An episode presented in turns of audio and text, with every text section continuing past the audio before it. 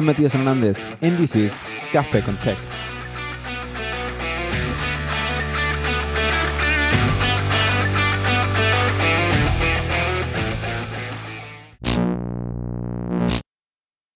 My name is Matias Hernandez. I'm a Chilean software engineer currently working with CleverTech.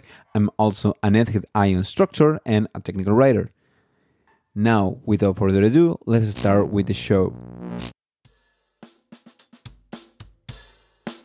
And thanks to the sponsors of this show, Auth0 and Cloudinary Media Developer Expert Program.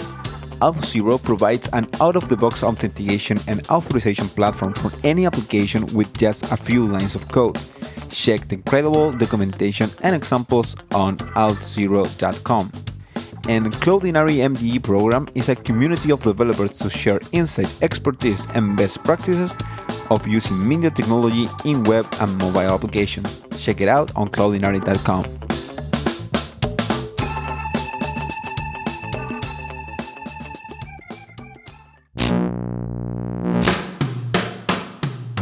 Welcome to a new episode of Café con Tech, the Spanish podcast that for some reason is becoming an English uh, conversation.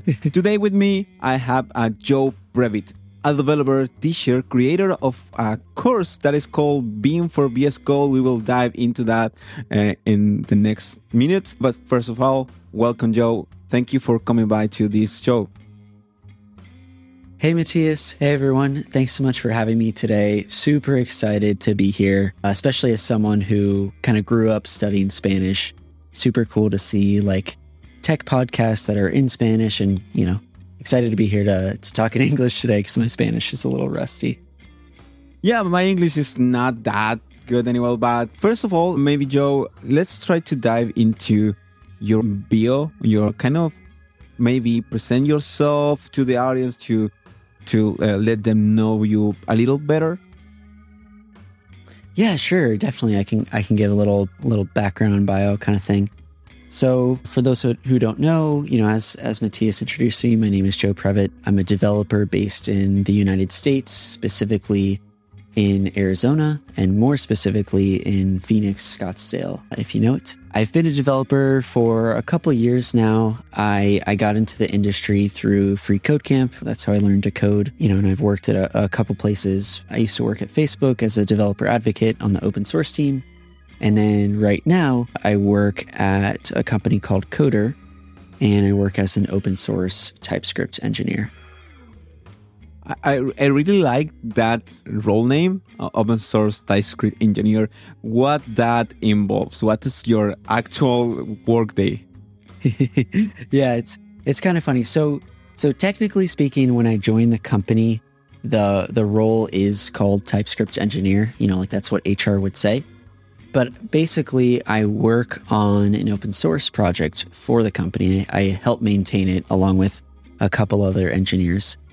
And the project is called Code Server, and it's basically VS Code in your browser. That's amazing. Yeah, yeah. it's kind of uh, mind blowing what what are happening with the JavaScript kind of scene in terms of browser capabilities. The other day I saw that the Next is running on the browser, like with Next Live. Yeah. VS Code just be able to rerun as an editor in the browser code spaces and the, all the other corners. So there is a lot of things happening here. But mm-hmm. I wondering, what's the difference, or what can you tell as difference between a engineer and an open mm-hmm. source engineer? I, I guess I guess that you have more involvement with a wider community. Community. Yeah, no, that's that's a great question. So so basically, you know, I, I work for Coder as an employee, you know, and, and, and the project was started years ago. And so the project is MIT licensed, it's on GitHub. And so by open source engineer, basically all of the work that I do is on GitHub. So, you know, average day is basically sign into Slack, check my email, check GitHub notifications, respond to GitHub discussions, respond to GitHub issues. And anytime I submit PRs, it's all on GitHub to the, the open source project.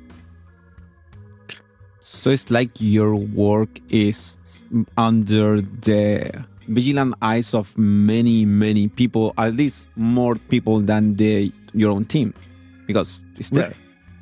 right, exactly. Yeah. Any like you know, like like today I could send you a link to a PR that I'm working on right now and you could look at it. So, yeah, it's kind of, it's kind of like the like build in public or learn in public movement where like everything I do because it's open source or on GitHub, it's public so anyone can see it even, you know, outside of my employer.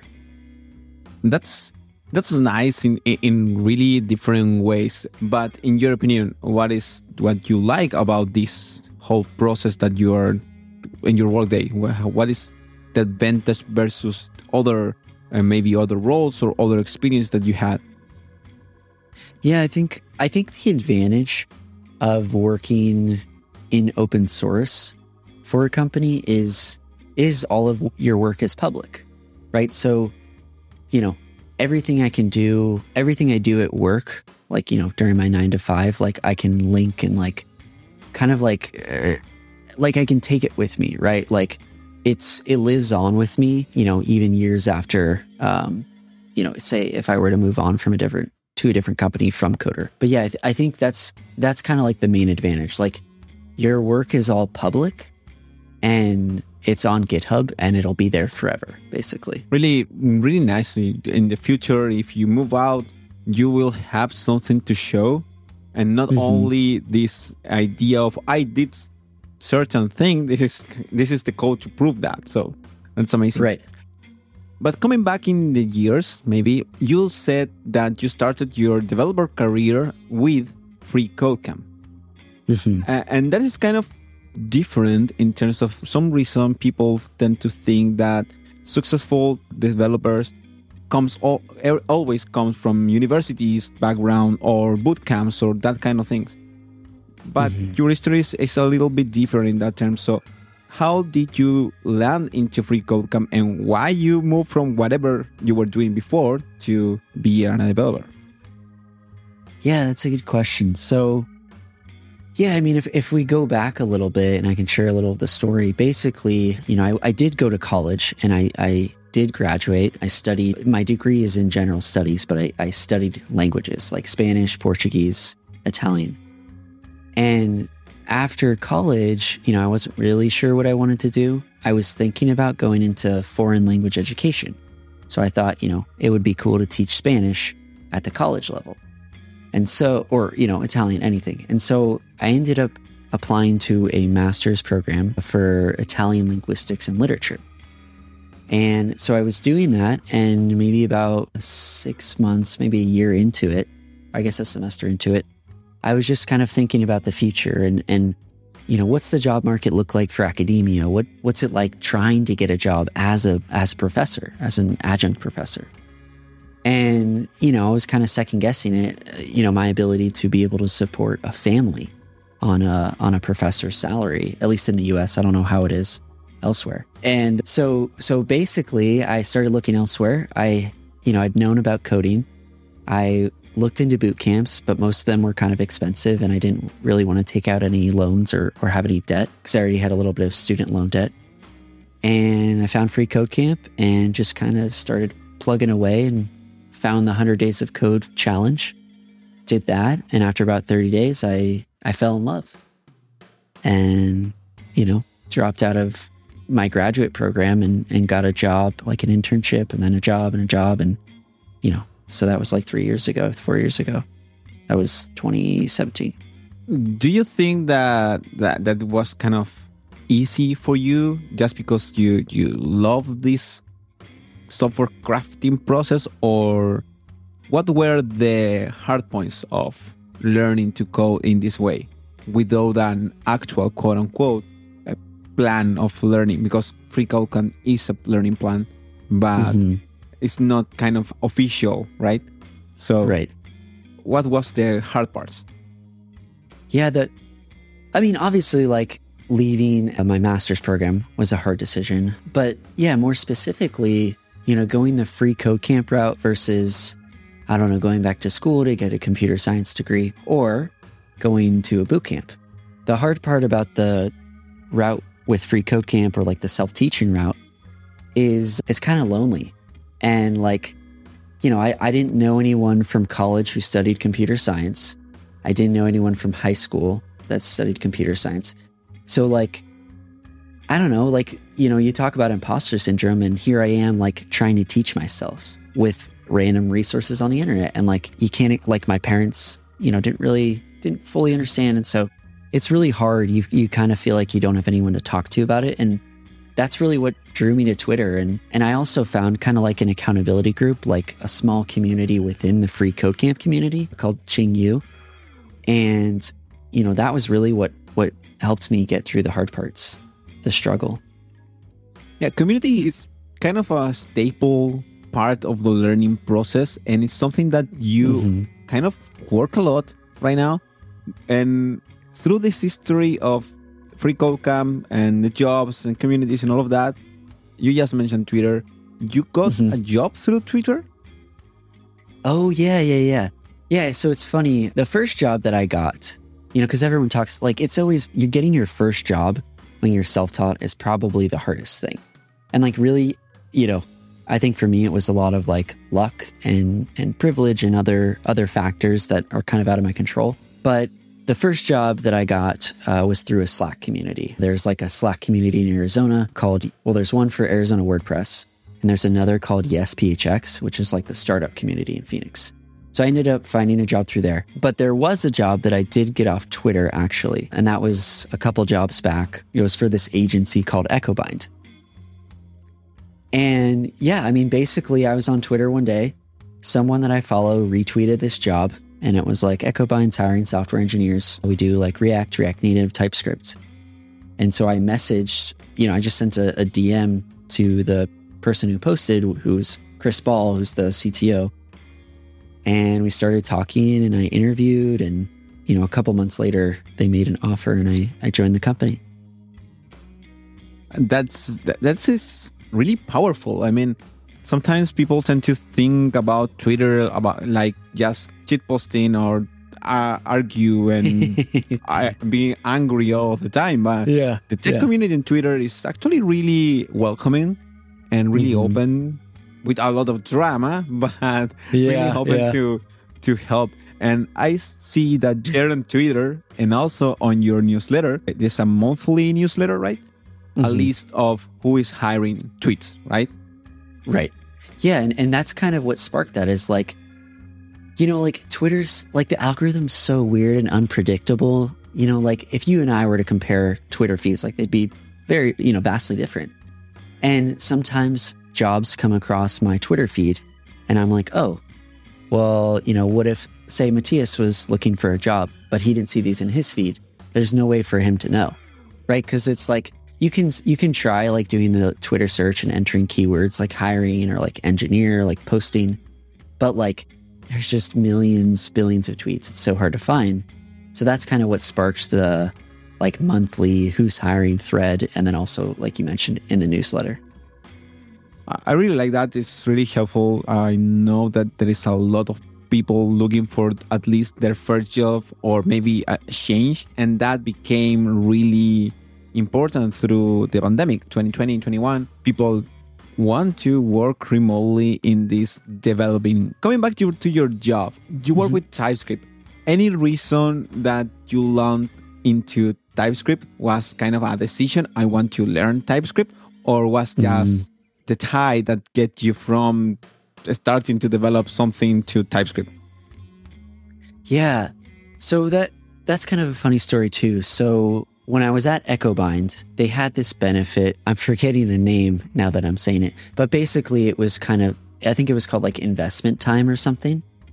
And so you would get eight hours a week to to do to use this investment time, and so you could use it building tools uh, for internal use. You could use it to like learn a new technology, et cetera, et cetera.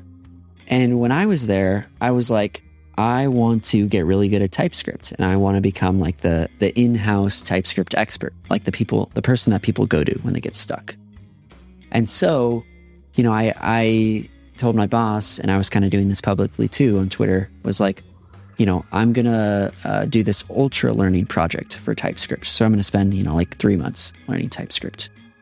And so I did that and I wrote a bunch of articles and made some videos and things like that. And then, you know, kind of fast forward after EchoBind, I that's when I went to Facebook. I was a developer advocate and I left there kind of at the end, well, at the end of 2020 because I wanted to go remote.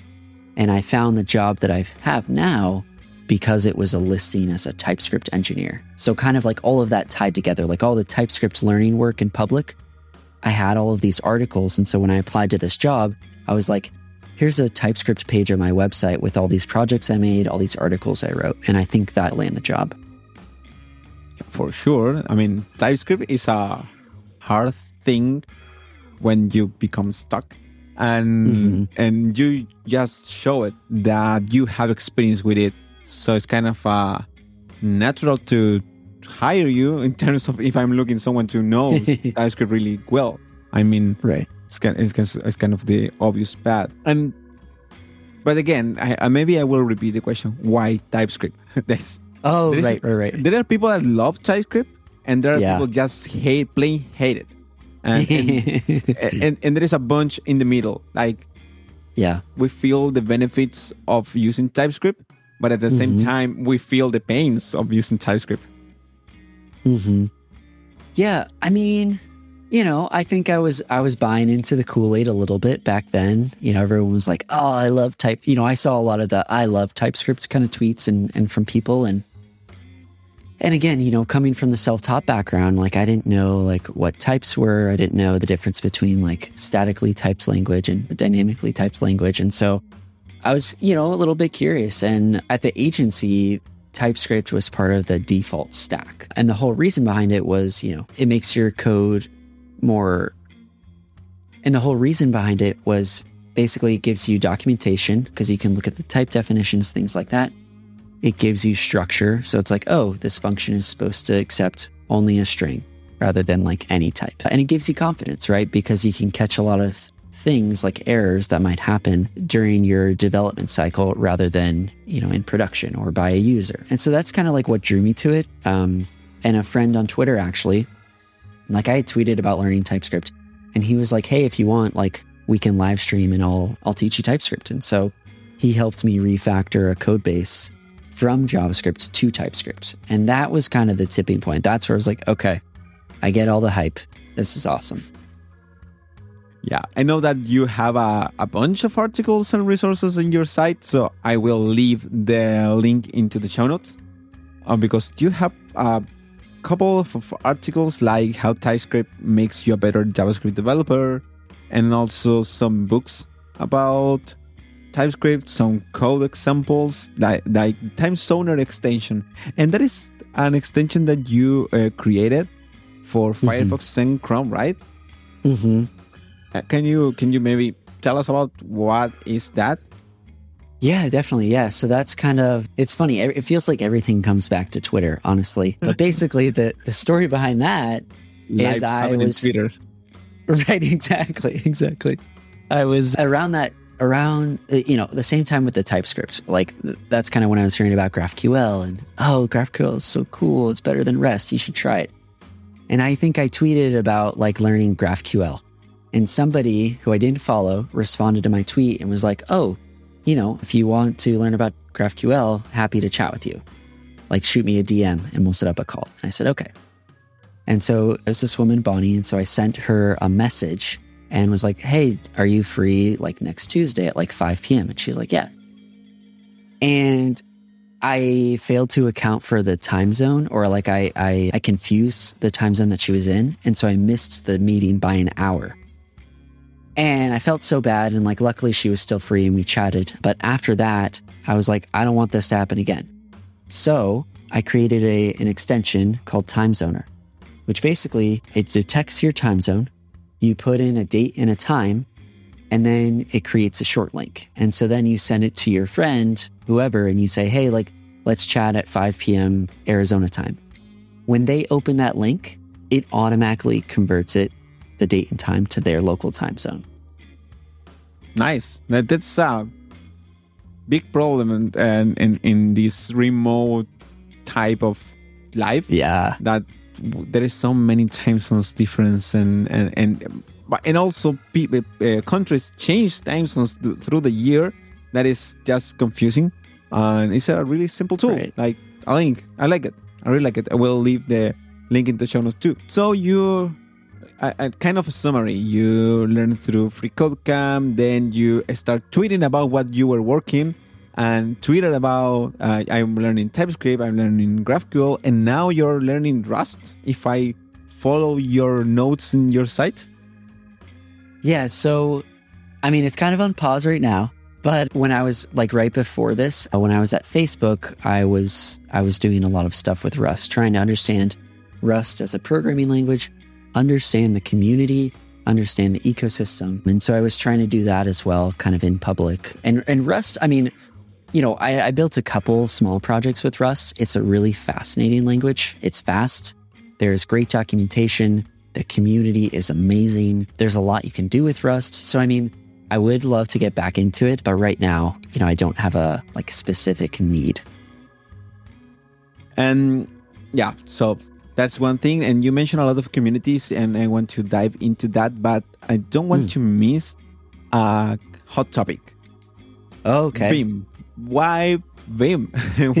Why you created a course about Vim. By the way, Vim for VS Code is the course that Joe created. This is basically a course that you drive inside VS Code. It's not mm-hmm. like videos uh, again, video and video and video. It's just hands on, right?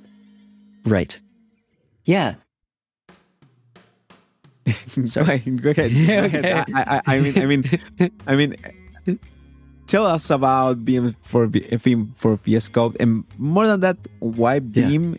and why inside VS Code. I mean, I'm a huge fan of Vim, but in the console, so I'm, I'm kind of lost. yes, and I'm sure a lot of other people are when they see it. Yeah, so so the history behind that is basically, you know, going back a little bit in the history. So the first editor that I used was Sublime. I'm sure a lot of people have used Sublime or they've heard of it. You know, it's pretty fast, and a lot of people still use it today. And you know, a, a couple years, I can't even remember after, but someone was like, "You should check out VS Code," and I was like, "Okay." And so I did, and I switched and I used an extension called the Sublime Key Binding. So I was still using the Sublime shortcuts. And one of my first jobs, the guy, like my boss, really emphasized keyboard shortcuts. You know, like each week he'd be like, Why are you so slow at the keyboard? and it was kind of annoying, but it actually helped a lot because it made me want to get better. Um, so, anyways, so I learned all the shortcuts, was really like hooked on like Sublime keyboard shortcuts and key bindings within VS Code. And then, you know, I heard people saying, oh, you should use Vim inside VS Code. You can use the Vim key binding. So it's like the power of Vim mixed with the power of VS Code. I was like, okay, sounds cool. Sounds hard. And so, you know, I, I committed to doing it and like switching over to the Vim key bindings. And it took me like a month or two to get comfortable. And so basically, you know, when I was thinking about courses I wanted to create, I was thinking, what's something that I know well enough to teach other people? And that was also me trying to get into indie hacking and like more of like independent course creation. And so I chose Vim for VS Code. And the other reason I chose it was because I really wanted to explore this idea of like more hands on courses so rather than like sitting back and like watching a video on like 2x or something and then doing things, I wanted to see can I create a course that teaches you through hands on exercises? And like, why not do it within VS? Like, kind of like, and I wanted to do it within VS Code because a lot of things happen like in the browser, but then you go to your editor. So I wanted to keep the developer within the same environment that they use day to day. So that was kind of like, that was kind of like the impetus behind it. I really like Vim, actually NeoVim, and also like really I really like VS Code because there is so much you can do with VS Code and mm-hmm. with Vim also, but it's kind of sometimes it's hard because, for example, the plugin that you can add to no, that's to that is Emacs, that is Magit, another oh, editor. okay, yeah, yeah, yeah. Uh, different world. That, different world. you, you you were on, you were on that too with, with this all of this note taking process, I guess, right? Yeah. You dive into into uh, Emacs for org roam, or I'm confusing. No, no, no. Yeah, yeah, yeah. I'm not using org roam. I'm using org mode though, and that's just kind of like a like never satisfied. Like me never being satisfied with like a note taking app, you know? And like one of my coworkers was like, oh yeah, I use Emacs for everything. And he was like, he uses it for like time tracking. So instead of like a Toggl, he uses it for note taking. So instead of like a Notion or a Roam or whatever, like he uses it for his editor, like he uses it for a calendar. Like you can do so much in Emacs. It's like, I think some people call it like an operating system. And and like you can also do like spaced repetition. There's like plugins and stuff or something. And so it's like, okay, I'll give it, especially because, you know, I can use like, like evil mode basically, which is like the Vim key bindings, which I already know. And so I've been trying that out for like the last month or so as like my to do list and note taking app is like just using Doom Emacs. Yeah, it's, it's another amazing tool. But back to Vim for VS Code, how mm-hmm. that was received by the community because I know that people is still sometimes annoyed by Vim because it's quite different. Actually, it's really easy after you make your mind, but it's quite different by the use between keyboard shortcuts or or commands or I'm not sure how Vim call them actions yeah. and movements versus right. just clicking around and control tab or or CMD tab and all of that. So how people receive that this course? Yeah, I think um, you know. So so I launched the course back in September of last year. Yeah, and yeah, I mean, it's, I mean, it's, it's all relative, right? So, you know, when I launched it that weekend, I think I, you know, it was listed at like $10 for the course. And I think I sold like a hundred, over a hundred copies. And so that was, that was, for me, that was like, okay, this is awesome. Like people, this is something people want. You know, they're willing to pay. They see the value in it. They want to learn it. And so since then, like I've done some revisions and modified things and whatnot. And uh, like in lifetime sales, I think it's brought in almost $9,000. So, like, you know, I think I've sold like almost 700 copies. So it's all relative, right? You know, it's, it's, it feels good for me as far as like my first course, but you know, it's not on the level of like some people where they sell like thousands or like tens of thousands. So it's all relative, you know? Yeah. I mean, success is just for the creator. I mean, if you feel yes. that it's, it's a successful uh, product, it's and then it is. It's, right. You cannot you cannot compare Metric with anyone else. It's kind of yeah, that's true.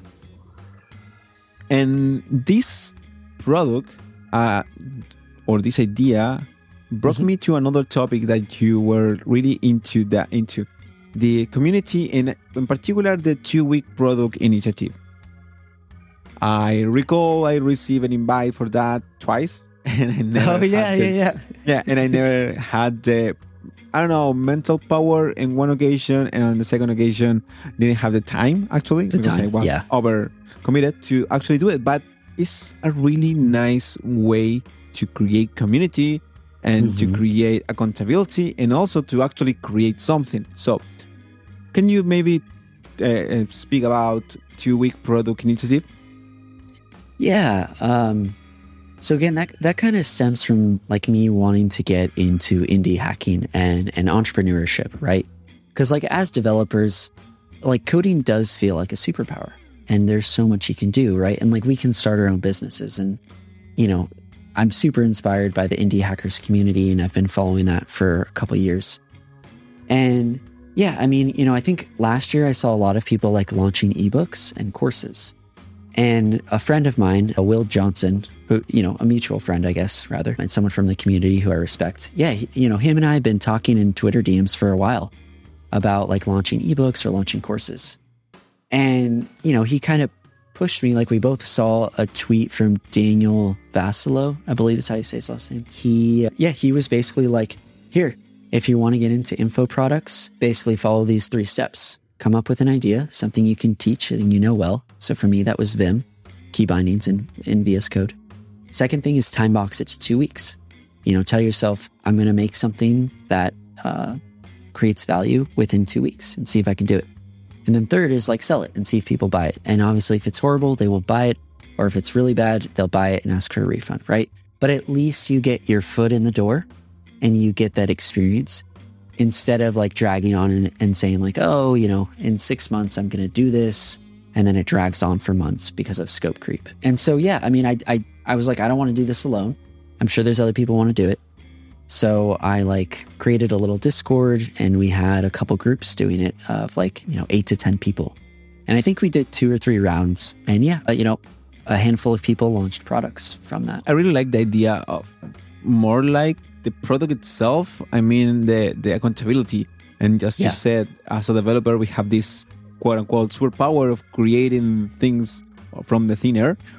But at the same time, if we have that power and there are so many developers, then we had so many products. And that is not true because most of us just don't create things. And yeah. from becoming a consumer to become, from being a consumer and becoming a creator, is a hard step. It's actually yeah. really hard. But if you have a community around and people that can mentor you, that it's easier somehow or simple, I think. Yeah, no, I would totally agree. I mean, well, you know, it, it kind of, at least for me, it goes back to like trying my, trying to teach myself how to code.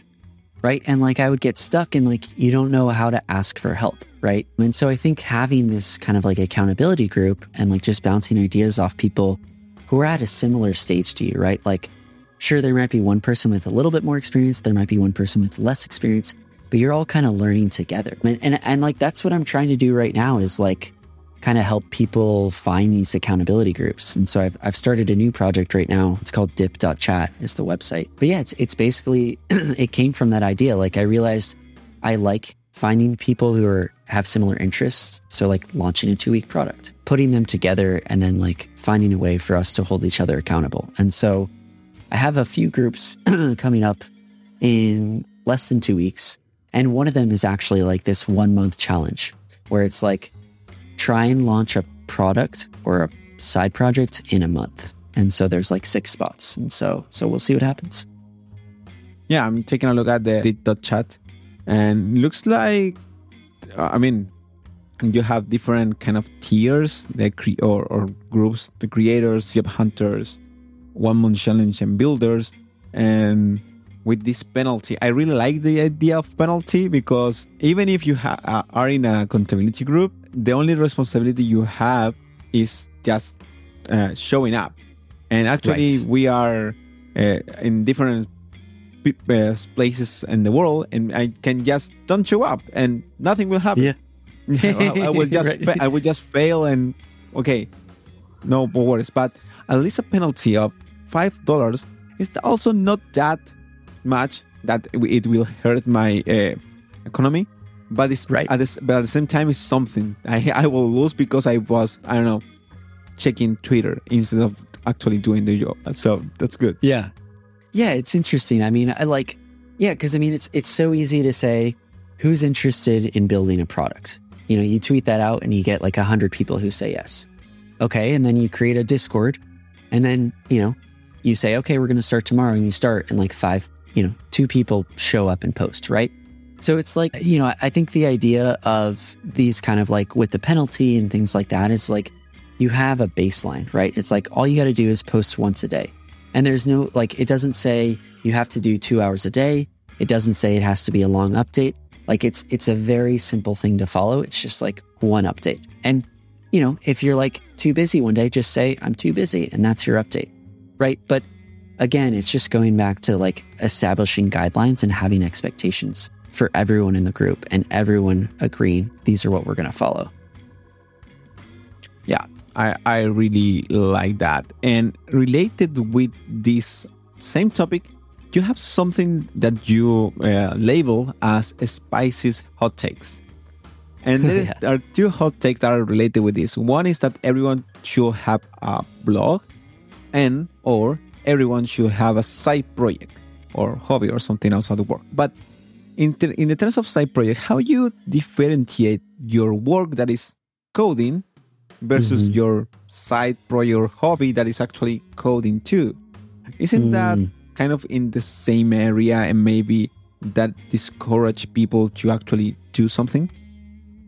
Yeah, I think it depends. You know, like I think there are a lot of people there like there's people who say like the only code I'm going to write is at work. And that's totally fine, right? Like you do you. And then there's some people who who like coding are like, yeah, like, you know, it's okay if my side project is coding related. I think for me, like I was talking to a coworker actually about this the other day. And like one thing that helps me with work life balance, like basically like signing off from my like coding job, uh, like nine to five, is having a side project.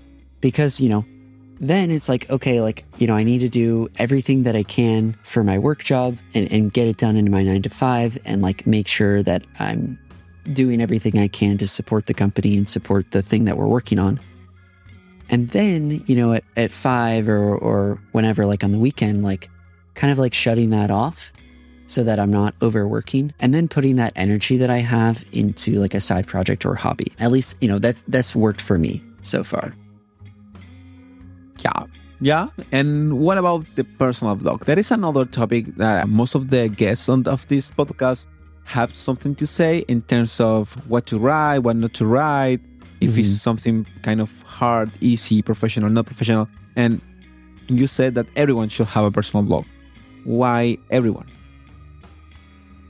Yeah, I mean, you know, I mean, there's so many great things about having a blog. Um, you know, w- w- when you have a blog, you're forced to write. When you're forced to write, you're forced to think. And when you're forced to think, you're forced to articulate something in a way that's going to be understood not only by you, but by other people. And so, like, I don't know, like the, a, a blog for me and why I think people should have it is it's just a great way to either write down something that you learned, write down something that you're reflecting on, and to kind of like process it, or write down something that you don't want to forget how to do, you know, or something you're excited about. I mean, you know, so like like I have a blog post or like how to pronounce my last name, right? Because there's you know, you look at it and there's so many that I mean, it's not as complicated as other people's, but I had been asked it enough times that I put up a blog post, I put up an audio file with pronunciation.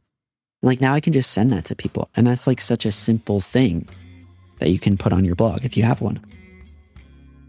Yeah, and and related with what developers love about talking about uh, when you set blog, what is your blog tech stack? Oh, because because you know, as a developer, our only concern is about having the, all of the, the the new things in our blogs, like rebuild, right. rebuild, rebuild. Right, right, exactly. Yeah, it's like the the classic developer. Oh, I'm going to launch a blog this month. Three months later, oh, I'm not sure what tech stack I should use. You know, and it's yeah. like, it's hard. Like, totally happened to me, and it's you know, I'm always like, oh, maybe I should switch up the tech stack. But I'm glad that I stuck with it. I it's basically it's uh, hosted on Netlify. I, I bought the domain off Google Domains. And then it's a Gatsby site, Gatsby V2. I tried to migrate to V3 and ran into issues. And so I've just given up and it's just on Gatsby V2. I did the same just, just because right. I want I wanted to have yeah. this new image plugin into mm-hmm. and, and, everything blows up and I yep. didn't have the time to just fix it and then continue with it. Yeah. Right. It's, it's still there, right? The content is still right. there. It doesn't matter wh- where you write. Exactly. And the last spicy hot take that I really love is that thing you just mentioned. Everyone should learn to code. Mm-hmm. And now it's kind of a, a hot topic more because yeah. of uh, GitHub Copilot. Like developers oh, yeah. are life is doomed, and also you're saying everyone should learn to code. And so, why everyone should learn to code, in your opinion? Yeah, I think um, the reason that I think everyone should learn to code is because of the way that it forces you to think. Right? Like if, if you and I decide, hey, we're going to build this product together, you have to really break it down. And so, like, just from trying to build side projects, trying, you know, writing code and solving problems at work, like, it really forces you to break things down. So if you're fixing a bug, you have to learn about debugging and investigation and analysis and eliminating factors that might be affecting the bug. You know, if you're trying to build a big feature, you have to break it down into steps. Okay, first I need to do X, then I need to do Y, then I can do Z. Testing, right? Like, how can you be certain that, you know, the program that you wrote is going to do what you said that it was going to do, right? And so it, it just forces you to think about a lot of things. And I think that that those thinking patterns that you learn from programming can be applied to the real world. And I think it would just make everyone kind of like it would enhance their thinking skills, right? Like I only see a benefit to that. Yeah, I, I mean too. It's, it's, I think that as the century goes into the future and technology is becoming more important in our lives, pandemic mm-hmm. is an example of that. Understand what is happening at least in your browser, like yeah, maybe yeah. Re- remove that annoying paywall model on your screen and that can be oh useful. It's just not only mental models there's also yeah. usability and all of that. Uh, joe we are almost at the end of this uh, episode but i want to ask you about anything you want to recommend to the audience something that you like to do like to read like to watch like to listen i don't know whatever whatever is on your mind oh yeah definitely yeah i would say listening wise you know, if you're interested in indie hacking or entrepreneurship, I would definitely recommend the Indie Hackers podcast. You know, I've, I've been kind of going through the backlog for the last year or so, and the in, the interviewer Courtland, he's you know probably one of the best interviewers I've ever listened to. You know, and he's a developer and entrepreneur, all of the above, and he brings on a lot of really interesting guests. So that would that would be something I would listen to. trying to think what other recommendations I might have. I think I think I'll stick with that one. I think that's pro- that's probably the big one, you know, and then learning in public and making friends on Twitter. There's a lot of doors can can open up and present themselves to you just from engaging with other people on Twitter. Yeah, this in particular this episode came from Twitter. So there you go. ne- social networks. A little two more points. Uh, yeah. You said this is a weird hobby hobby, hobbit. Yeah. This is a weird hobby, but I don't think it's too weird, but you are into meditation, right? Yes. How that helped you with your developer uh, life? Like, obviously, it in- enhances your life as an whole, as a mm-hmm. whole. But how do you can relate your meditation practice with your developer life? Yeah, that's a really good question. I would say that biggest one that I've learned from meditation is mindfulness. And so, just, you know, for example, like when I'm working on code and something doesn't work, you know, it's very easy to get up to get caught up in your emotions like frustration or anger, you know, or or like feeling helpless or lost. And so I think for for meditation, it's really it's like a it's a reminder to come back to the present moment and realize, okay, you know, let's stop for a second, recognizing what are the emotions that I'm processing or feeling right now, and then recognizing that they're just emotions.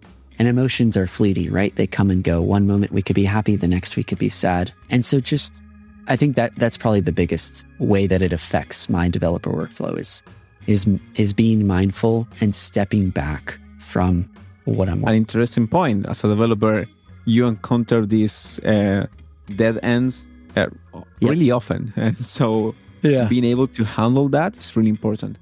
And what is actually a weird hobby is like you like to contribute to Google Maps. Oh yeah, yeah. It's kind of like I don't know why. like for me. For me, like I think about okay, if I'm a small business owner, like if I own a restaurant, right? Like a lot of business comes based on reviews and recommendations. So, for instance, like let's say my wife and I are looking at a restaurant and we're like, oh, should we eat there? If it has like three or two star reviews, we're probably not going to eat there, or at least you know we're, we're, we're, unless you know we have to, for example. And yeah. so, I see contributing to Google Maps as like a small way to like give back, like helping the small businesses. Google has kind of like gamified it too, so you get like points and badges and awards and all that, and you can see how many views are on your photos. It's just kind of a silly thing that I do for fun. Is this like I, I, I recall Foursquare? I think was the name of an application from I don't know five years ago, maybe. Yeah, yeah. It's kind of the same idea that you tag, geolocate, tag places you visit. Yes, it's yeah, it's kind of similar. So like, like I have an Android phone, and so after I go to a place, you know, it'll be like, "Hey Joe, like how was that Mexican restaurant you went to? You're in the top 10% of reviewers for Mexican restaurants or something like that, you know? And so then, you know, I'll go and leave a review. Nice. So it's a yeah. really kind of effort, little effort and a big help to the community. So exactly. I, I mean, the users, uh, everyone take a look at Google results and Google comments and opinions. And so it's important. Exactly. Thank you, Joe. We are in, at the end of this episode. Uh, was a really fun conversation. So this is the last minutes for you. If you have anything to share or say before wrapping up. Cool. Yeah, no, I just want to say thank you, Matias, and thank you everyone who who listened in. You know, if, if there's anything I can do to help, my DMs are open on Twitter, so feel free to shoot me a message. Yeah, and all of the links, Twitter profile, site, and all of the side projects that you have will be available in the show notes. So check it out after you uh, stop listening to this episode. so have a nice week, Joe. Thank you for coming here and I catch you in the next week. Sounds good. Thanks, Matias. Head on over to cafecon.tech to check the show's complete archive and read the transcripts in English and Spanish. And talking about Spanish translations, Gracias a Escuela Frontend por su auspicio con transcripciones y traducciones. Escuela Frontend es una nueva plataforma de cursos en español. Los cursos están diseñados para que puedas construir una carrera exitosa como Frontend Developer. La mejor manera de enterarte de los primeros cursos que se estarán lanzando es suscribiéndote al newsletter de escuelafrontend.com. Don't forget to subscribe to the show in your favorite podcast application and leave a review if you like the show. I catch you the next week, and as always, keep coding.